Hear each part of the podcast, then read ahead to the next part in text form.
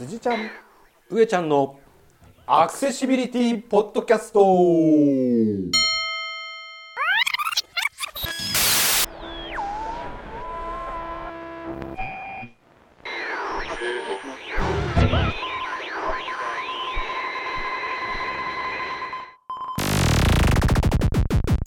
.net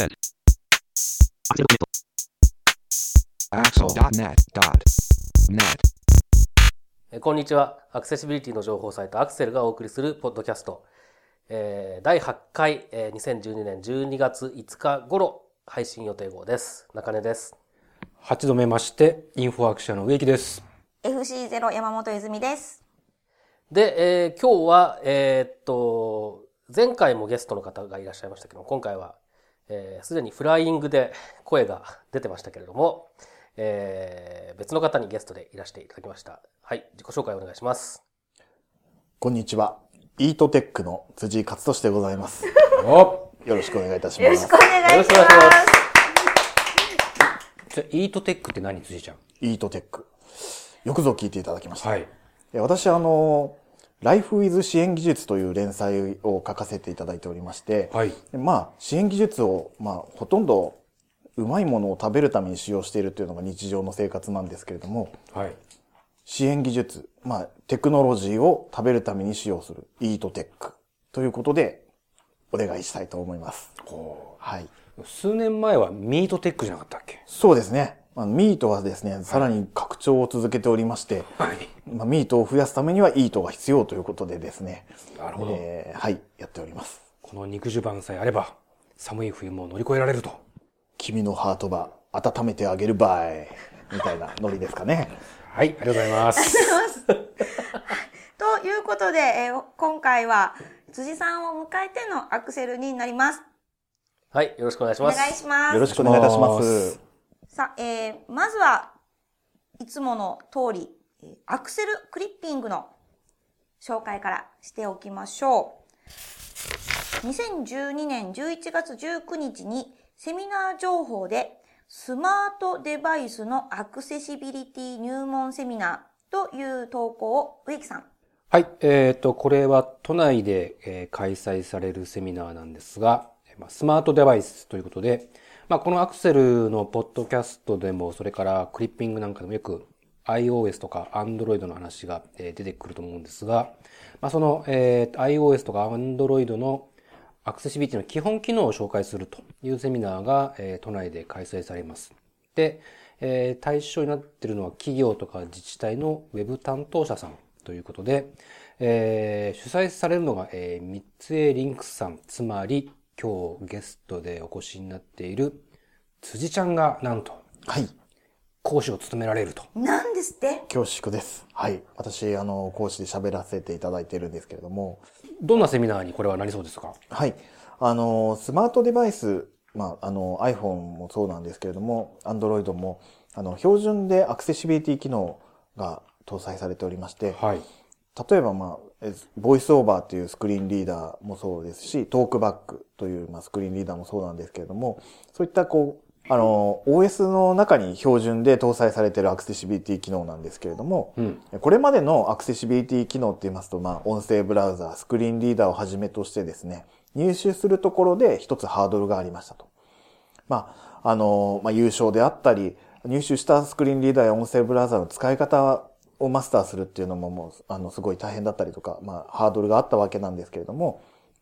この、えースマートデバイスのアクセシビリティ機能っていうのは、皆さんがお使いの iPhone ですとか、まあ、Android 端末に標準で入っておりますので、あのまあ、これからでも、これからすぐにでも、こう、有効化して使っていただくことができると。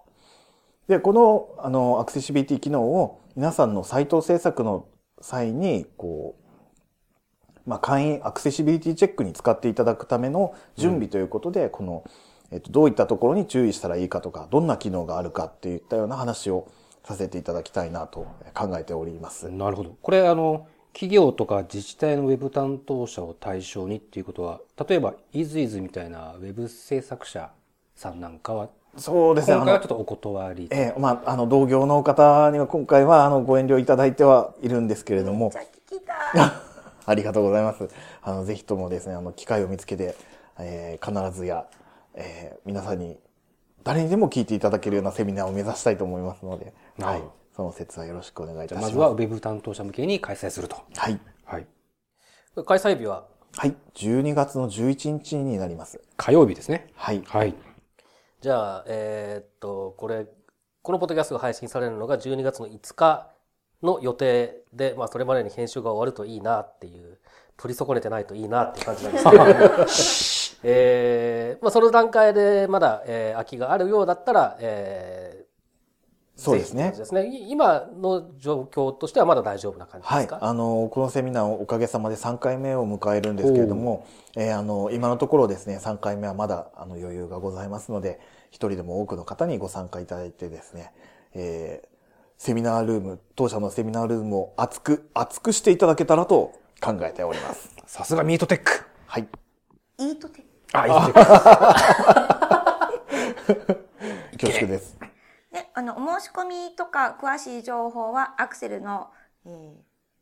アクセルクリクリッピングのッピングの記事の中にリンクが貼ってありますので、そちらをご覧ください。はい。ということで、実はアクセルクリッピング、今回一つだけなんですよね、中根さん。そうですね。ということで、まあ、今回はここんなところで、えーはい終わりにしたいと思はい。うと、ちょっと、えーせっかく辻さんに来ていただいたさ単なる宣伝みたいになっちゃうんで、はい。まあ、この後も宣伝みたいな話なんですけれども、あの、えーせっかくなので、えーもうちょっと別の話に持っていきたいと思いますけど、ねまあちょっと、クリッピングはあれですね、その、見ていただくと、今までの記事、国内のものも多いんですけど、海外のものも多くて、で海外、特にアメリカのものとかですと、ちょうどそろそろ、えーホリデーシーズンも始まるということで、ネタ枯れかなという感じもありますので、今回は本当に少なくなりました。で、えーっと、これまで、えーっと、メールマガジンを2週間に1回、基本的には発行してますけれども、せっかく、えー連載を、えー担当している3人が集まったという状況ですので、あの、これまでのメールマガジンで、えーどんな話をしてきたのか、それから今後どんなえー内容にしていくのかというようなことを中心にこれからちょっと話していきたいと思います。そうですね。じゃあ、まず一つ目は、中根さんの全盲のコンピューター利用に関するよもやば話という連載ですけども、こちら、ざっくりとした概要をお願いします。はい。えーっと、まあ、本当によもやま話っぽくなってきちゃってるんですけれども、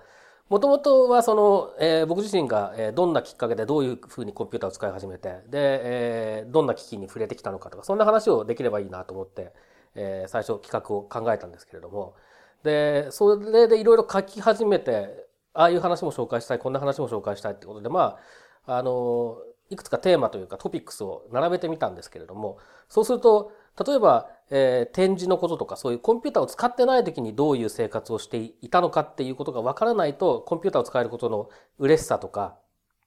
あとそれによって逆に不便になることとかもあると思うんですけれども、そういったことを理解していただけないだろうなと、えーそんなようなことを思ったので、えーっと、実はその6回今まで連載しましたけれども、コンピューターに特化した話っていうのは結構少なくて、展示に関する話をよ3回ぐらいあそうですあね。そうですね。書いてますね。だから、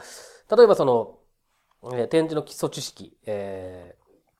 一文字が、一文字が6点ですよとか、そういう、あの、普通に、まあ、結構普通の人でも知ってるような話から始まって、展示ってどんな機械で書くの、どんなき、えー道具で書くのとか、あーそういう話とか、あるいは、えーっと、展示って仮名だけなんだよね。これも結構知られてることだと思うんですけれども、じゃあ漢字はないのっていうと、まあ普通はないって答えるんですけれども、実はありますよと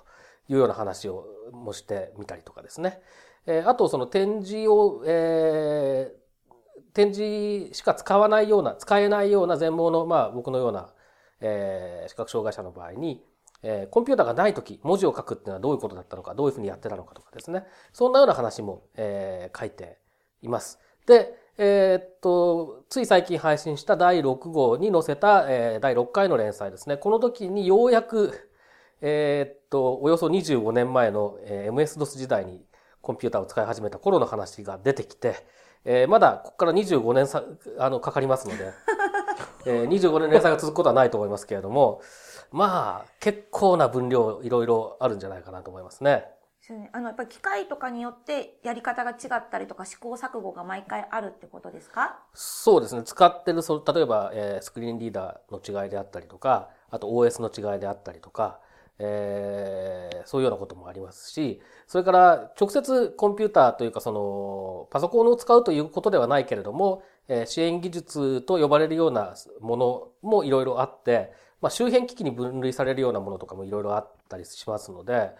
えーそういうようなものもちょっと紹介していければなというようなことを考えてますね。あの、昔、ぬいぐるみの形をした音声合成装置っていうのがあったの。音次郎覚えてらっしゃいます？はい。ぬいぐるみ？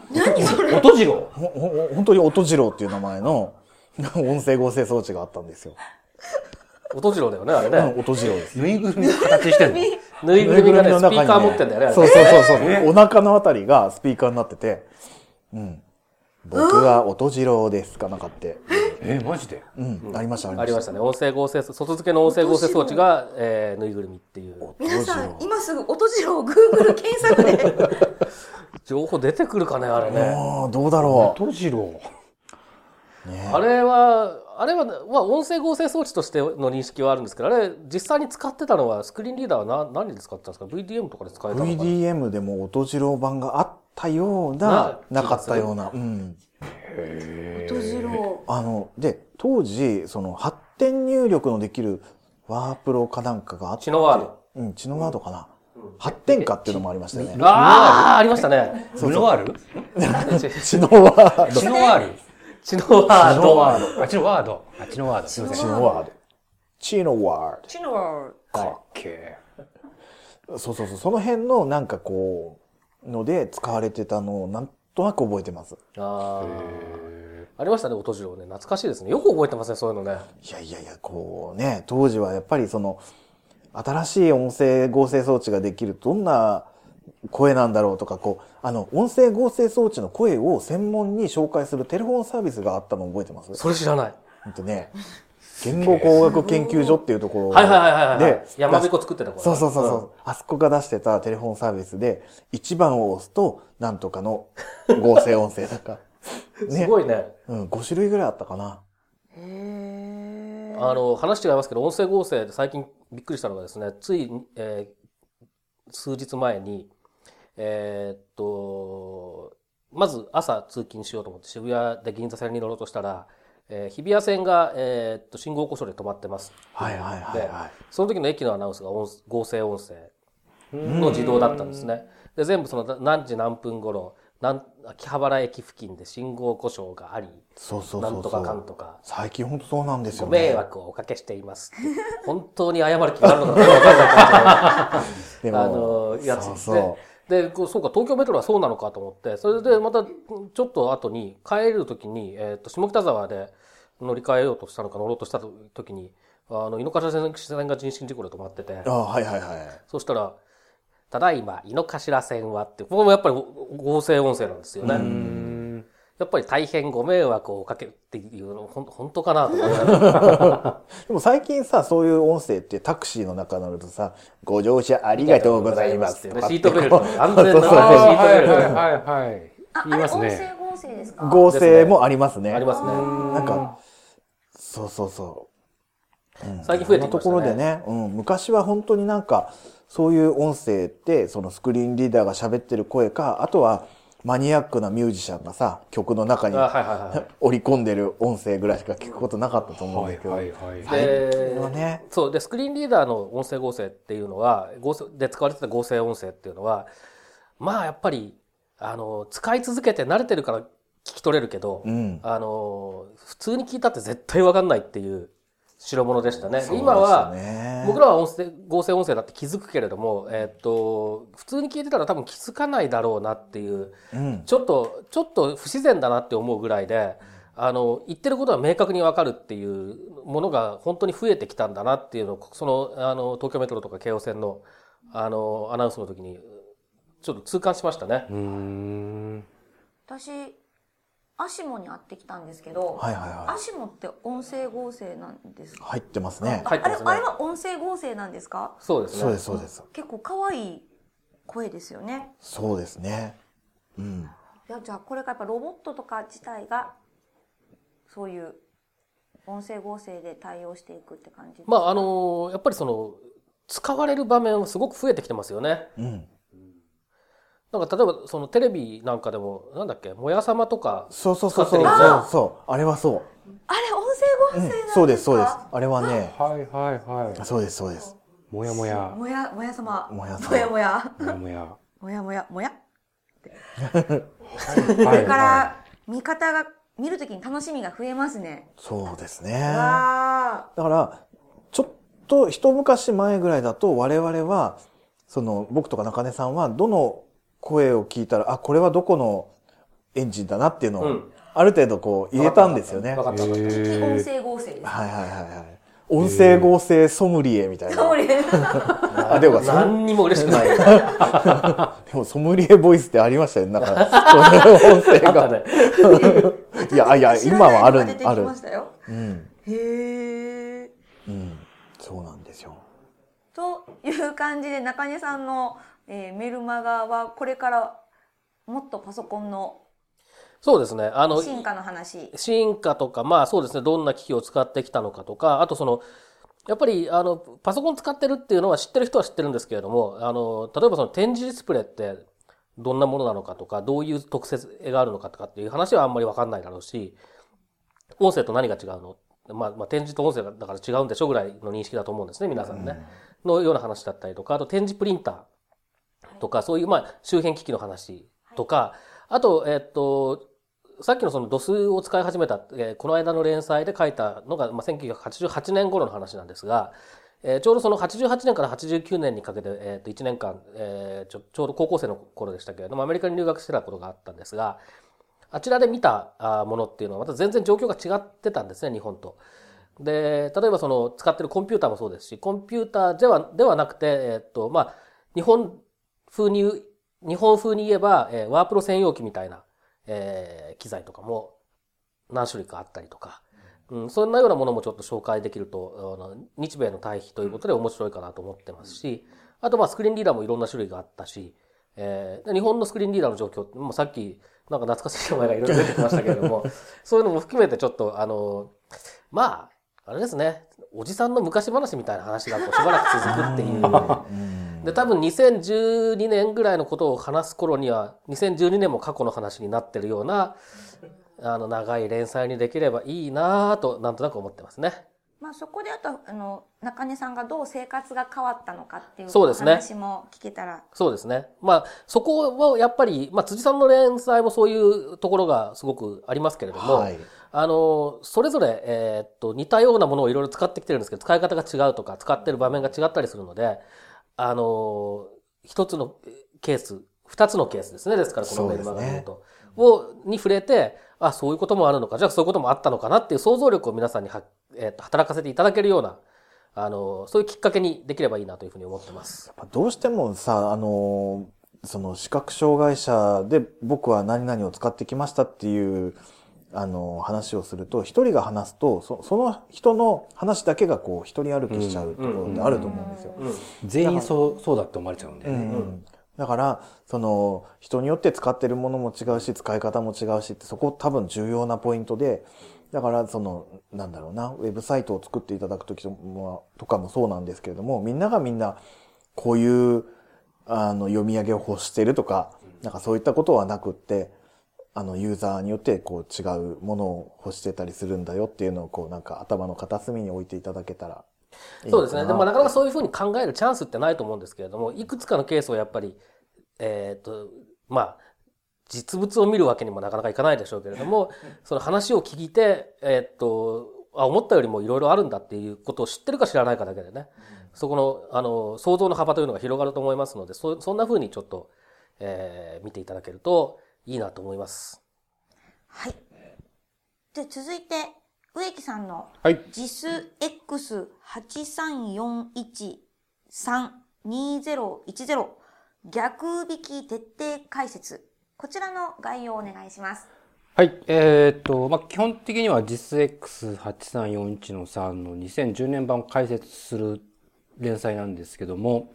えーっと、一応タイトルには逆引き徹底解説と、えー入ってるんですが、えー6回経った今なお逆引きができていないと。6回で総計何万字ぐらいになりましたかね？何万字いってるんですかね。最初は3000字とか4000字ぐらいだったのが5000字を超え、この間書いた第6回目では8500文字を超え、どこへ行くんだお前はと。なんかもう記録を目指してるとしか思えないですよね。徹底解説はしてるけど逆引きはしてない感じですよね。ええそうですね。はいいつ、いつ逆になるんだろうっていう。いつから逆引いてくれるんだっていう。こういったジレンマは皆さんお抱えお抱えだと思うんですが、えーっと、まあ、あの、逆引き解説に入る前にですね、やっぱり押さえておいてほしいポイントっていうのがあるので、まずそこから今、えーイントロダクションみたいな感じで解説を始めてます。で、えーと、企画表を読んだだけだと、あの、結構あっさり、さらっと書いてあるようなところも、あの、かなり、まあ、さっき言った何千字という文字数使ってですね、えーかなり詳しく書いてます。で、これ、こんだけ詳しく説明してるのって僕自身も初めてというか、あの、セミナーとかでもこんなに詳しく話したことはないですし、どっかでこう解説とかを書か書いたこともないので、まあ初めてこんだけ丁寧に詳しく、えー一応イメージではイズイズをターゲットあに、イズイズに理解してもらえるように、えー書いているつもりでございます。なんか全部読んでないっていう噂を聞いたんですけどい。や、えっ、とリアリー？えっ、とまあ、えっ、と、一応上からスクロールは 見出しジャンプもできますしね。そうですね。見出しちゃんとついてますからね。はねもう毎回今回5000字ですとか言われた瞬間にもう辛くなってきたりとかして、まあ、一応、一応、一応なん読んではいるんで、いいよ です。で、いいよ。これは、取り戻すぞ取り戻すぞえーこれは植木さんの、あの、この連載は、その実の冊子とか本を片手に見ると、さらにそうまあそうですね理解度が。。えっ、と、理想的には、あの、実の企画表を実際に見ながら読んでいただけると、より理解は、えー深まるかなと思います。さっき辻ちゃんそういえば見出しっておっしゃいましたが、見出しといえば辻ちゃん何でしたっけ？見出しといえば、見出し並みなので、皆さんつけてくださいね。ありがとうございます。はいい。ただきました。はい。で、まあ、あの、あと1回か2回、えー逆引けないかもしれないんですが、まあ、遅くとも年明けからは、えー皆さんお待ちかねの逆ビータ連載になっていくと思いますので、えーもう少し、もうちょっとお付き合いください。まあでもその実の解説とかっていう、まあセミナーにしても、えーまあ解説文章にしても、えーっと、まあ植木さんがやる、やろうとしてる逆引きのターゲットになってる、えーまあ具体的な達成基準って言いますけれども、その、具体的に何をする、する、するべきとか、えーそういう部分に大体基本的には、あの、フォーカスが当たっていて、ここまでで、まあ、次回か次次回ぐらいまでで植木さんがが徹底解説をしている部分っていうのが、に関する解説っていうのはあんまりないんですよね。そうですね。あの、ちょっとここはやっぱり無視されてしまうというか、やっぱり皆さんの関心としては、じゃあコンテンツ作るときに何をどうすればいいのっていうところに、やっぱどうしても関心はいってしまうので、えー見過ごされがちなんですが、まあでもここをやっぱり抑えた上で、そのコンテンツの、えー僕が、えーもうすぐ書き始める逆引きな話を読んでもらうと、やっぱり、あの、その前提っていうか、予備知識があるとないとで全然多分理解度も違うでしょうし、あの、応用が効く効かないっていうのも多分そこで差がつくと思うので、そこ大きいですね。はい。なんでまあ、あの、えー、一郎も言ってましたね。遠くの目標をどうこうするには、まず、目の前の一歩一歩を確実にとかなんとかこんなことを。そんな一郎って低い言ってましたが声で言ってるんまあ今はちょっといまいちだったんで、ちょっと無視してもらって、えー、まあ、あの、掛布さん的にはどうですかね？非常にですね、今久しぶりだったんですが、ちょっとやっぱり似てませんね。松村っぽいですね。えあ、そう、基本的にそうです。あの、まあ、あの、もうすぐ逆引きます。楽しみですね。もうちょっとの辛抱です。もう少しお待ちください。みんな頑張ろおおおーまあ植木さんが頑張るって感じですけど、はい、頑張りまう。すまあ、。読む方もいろいろと理解し 理解するためにいろいろと内容をまずその逆引きを理解するための今の知識を今までの連載をね、しっかりと確認を、私頑張ります。そうですね。あの、ファーストターゲットプライマリーターゲットですから頑頑張ってくださいね。はい。ということで、続きまして、えー本日のゲストの辻さんのお Life with 支援技術。はい。こちらの連載はどういった内容ですか？はい。えー、ライフウィズ支援技術。まさに私は生活の中で、その、まあ、スクリーンリーダーとか、まあ、コンピューターをはじめとした、その、えー、なんていうか、デバイス、テクノロジーを使ってるんですけれども、その、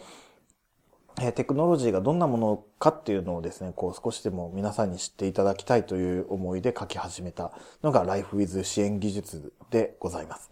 で、Life with 支援技術、まあ、あのまあ、さっきちょっとお腹が空いた時の話とかしましたけれども、その、お腹が空くと、まあ、僕たちの場合はどうしてもその支援技術を使って、スクリーンリーダーなどを使って、例えばピザを注文するとかですね、そういったタスクが発生します。でも、そういった場で、こう、どんどん使っていくと、その、なんていうか、使い方にも慣れてくるし、こう、どんどん、その、オーダーまでにかかる時間も短くなっていったりとかするんですけども、そういった、なんていうのかな、技術を使って、その、ど、どんだけ生活が便利になってきたかっていうのをですね、こう、皆さんに知っていただけたらなと考えてます。えーっと、これまで、あの、まあ、さっきのセミナーの紹介の中でもちょっと触れたんですけれども、その支援技術っていうとすごくハードルの高い、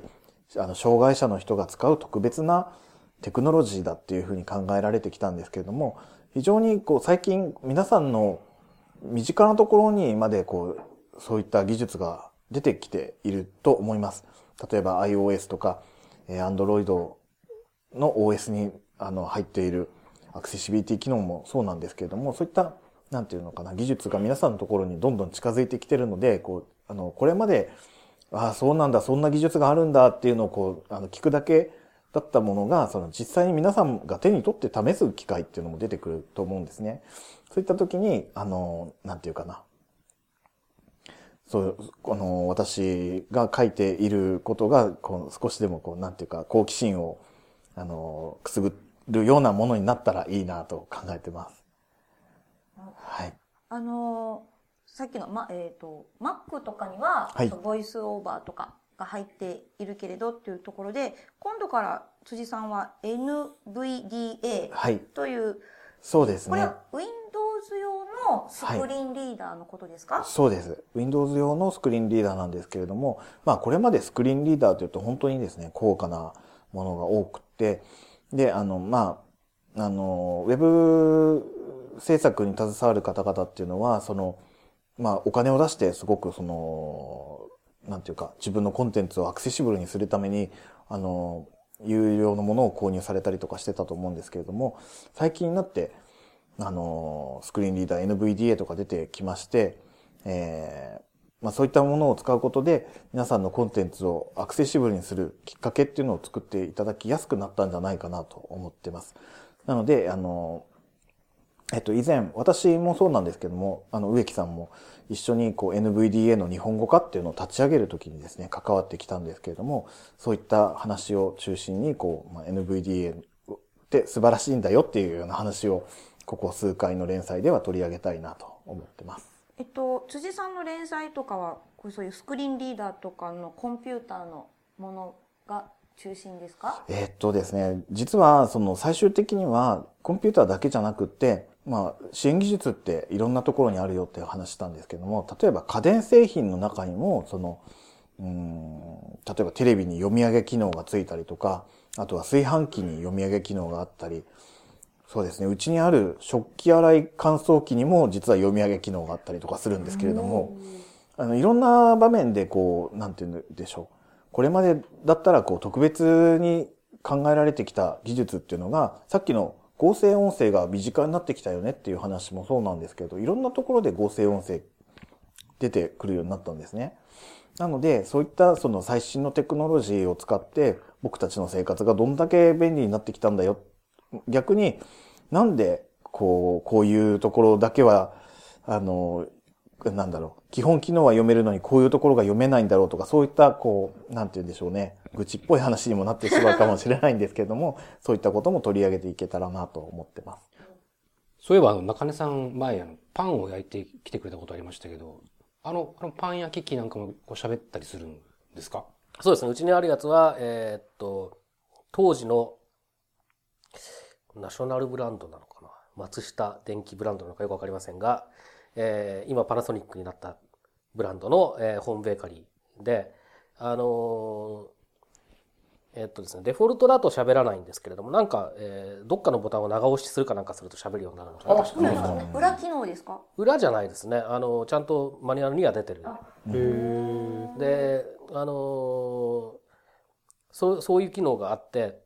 ただ、不完全なんですよね、基本的に。そうなんです。で、ただ、まあ、それでもうないよりは全然マシで、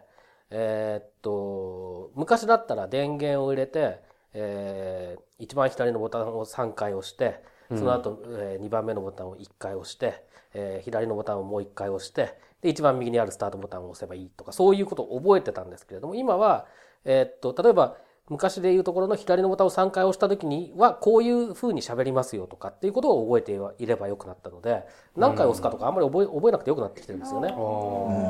結構楽にはなってきてるんですね。ただ、あの、全部をよ喋るわけじゃないから、やっぱりその、こういった後はこの操作をしなきゃいけないとかっていうのを覚えとかなきゃいけないんですよね。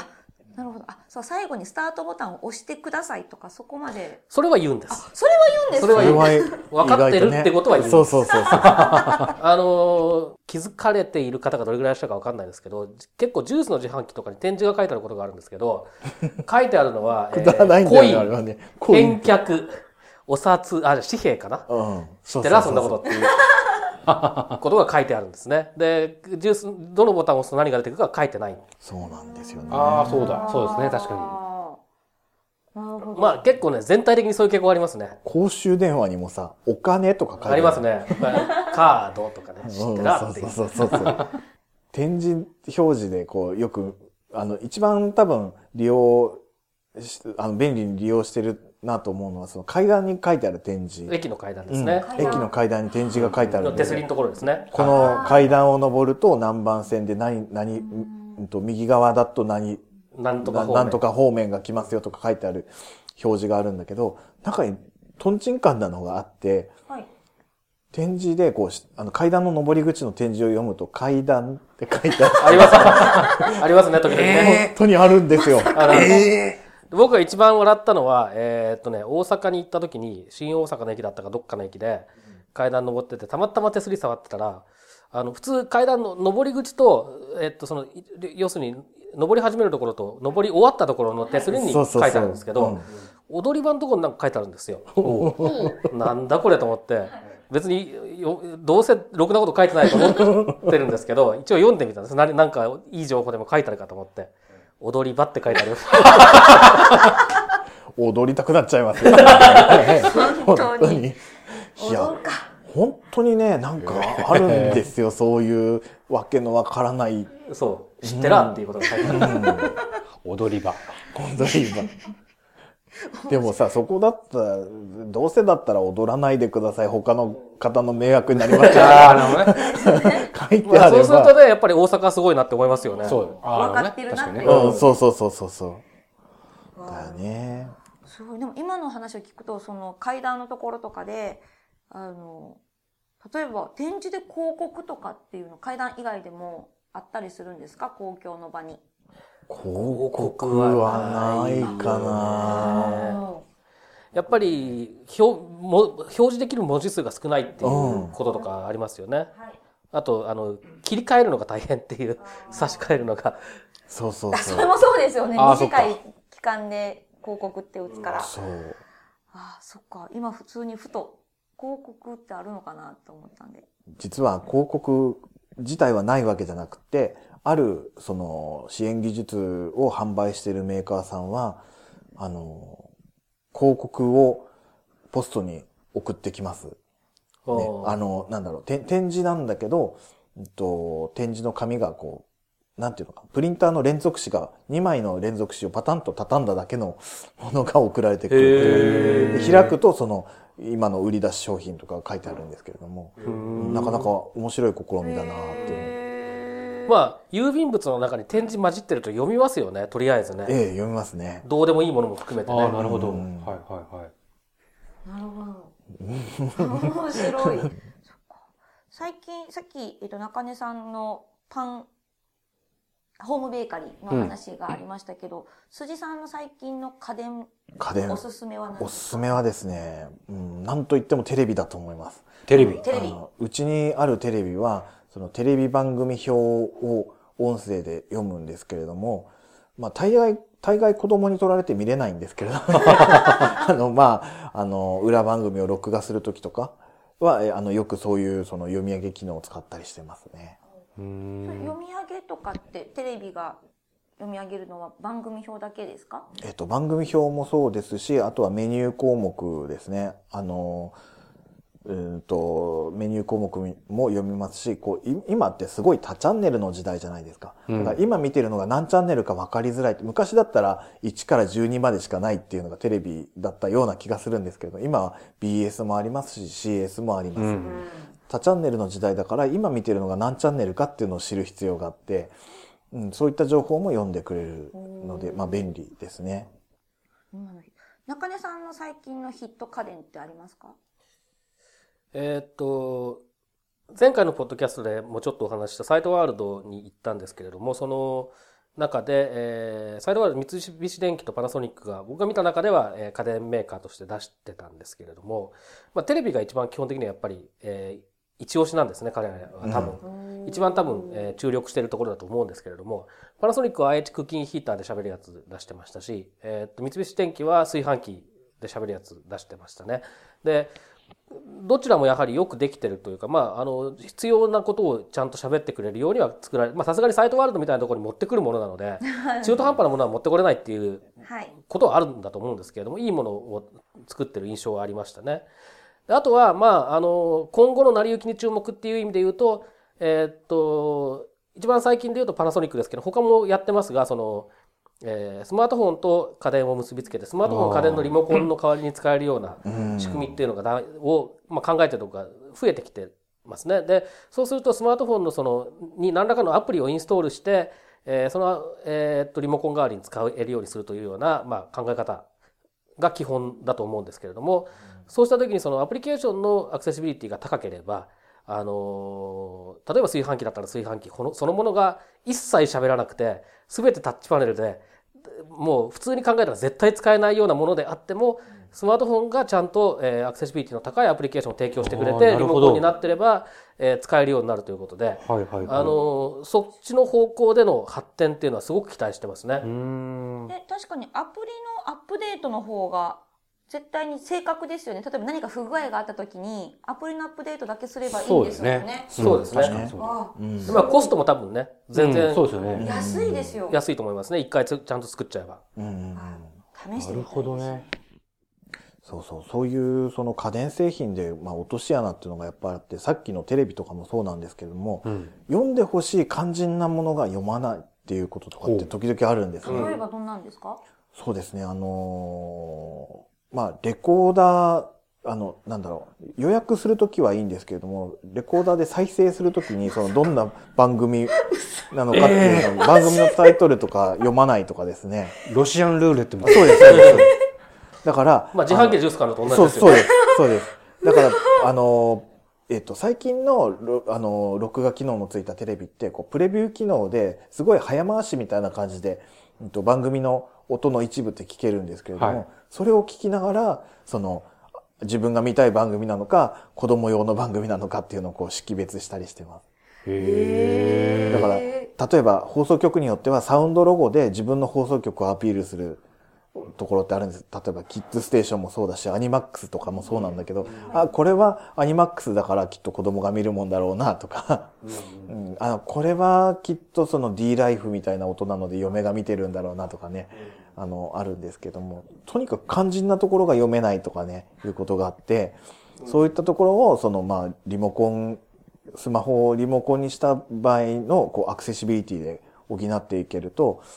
なんだろうな。そのテレビ本体っていうのは、一回、あの、購入してしまうと、そうそうそう、購入してしまうと、よっぽどのことがない限り、ファームウェアのアップデートとか難しいと思うんですけれども。そうですね。だからそのサイトワールドで見たやつも、えーっと、今、辻さんが言ったみたいな問題は多分、そういう声があったんですよね。だいぶ改善してきてる様子は伺えるんですよ。そうです、そうです。だけど、例えば1年前に買ったやつを、じゃあ今のと同じ、えーレベルで喋るようにしてくれって言ったって、それは無理な相談なのでその部分がスマホを使えたりすると、全然違ってくるっていう可能性はあるわけですよね。そううんなんかいろいろと家電試してみたいですね。そうですね。いろいろとじゃあメーカーさんとか販売店さんあのいくらでもレビューしますので。